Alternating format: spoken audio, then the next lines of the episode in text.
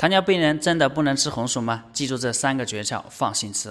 糖尿病人之所以要顾及到这么多吃的，其实呢，本质上呢就担心我们的这个身体它消耗不了那么多糖。其实糖尿病人本质上它是没有什么绝对是不能吃的。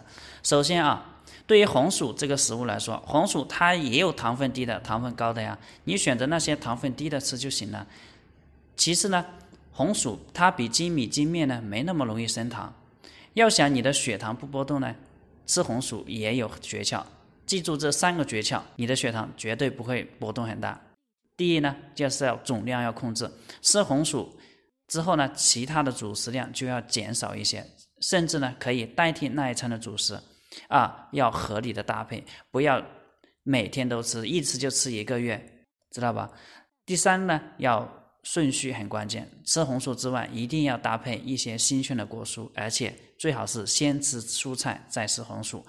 记住了吗？双击屏幕，转发给更多需要的人。